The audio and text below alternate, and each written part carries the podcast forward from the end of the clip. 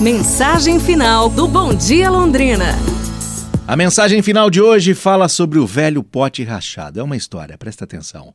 Um carregador de água na Índia levava dois potes grandes, ambos pendurados em cada ponta de uma vara a qual ele carregava, atravessada em seu pescoço. Um dos potes tinha uma rachadura, enquanto o outro era perfeito e sempre chegava cheio de água no fim da longa jornada entre o poço e a casa do Senhor para quem o carregador trabalhava. O pote rachado sempre chegava com água apenas pela metade. Foi assim por dois anos, diariamente, o carregador entregando um pote e meio de água na casa do seu senhor. Claro, o pote perfeito estava orgulhoso de suas realizações, porém, o pote rachado estava envergonhado de sua imperfeição. Sentia-se miserável por ser capaz de realizar apenas a metade do que lhe havia sido designado a fazer. Após perceber que por dois anos havia sido uma falha amarga, o pote rachado um dia falou para o carregador à beira do poço: Eu estou envergonhado. Queria lhe pedir desculpas. Mas por quê? perguntou o homem. De que você está envergonhado?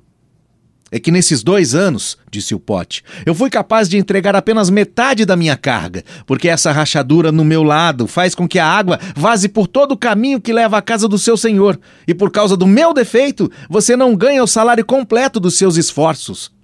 O carregador ficou triste por aquela situação entre o velho pote e ele. Mas com compaixão ele disse: Quando retornarmos à casa do meu senhor, quero que observe as flores ao longo do caminho. De fato, à medida que ele subiu uma montanha, o velho pote rachado notou muitas belas flores selvagens ao lado do caminho, e isso lhe deu ânimo. Mas no final da estrada, o velho pote ainda se sentia mal, porque mais uma vez ele chegou pela metade. O carregador então disse ao pote: Você notou que pelo caminho só haviam flores do seu lado? Notou ainda que a cada dia, enquanto voltávamos do poço, você estava regando essas flores? Por dois anos eu pude colher essas flores lindas para ornamentar a mesa do meu senhor. Sem você ser do jeito que você é, ele não poderia ter essa beleza para dar graças à sua casa.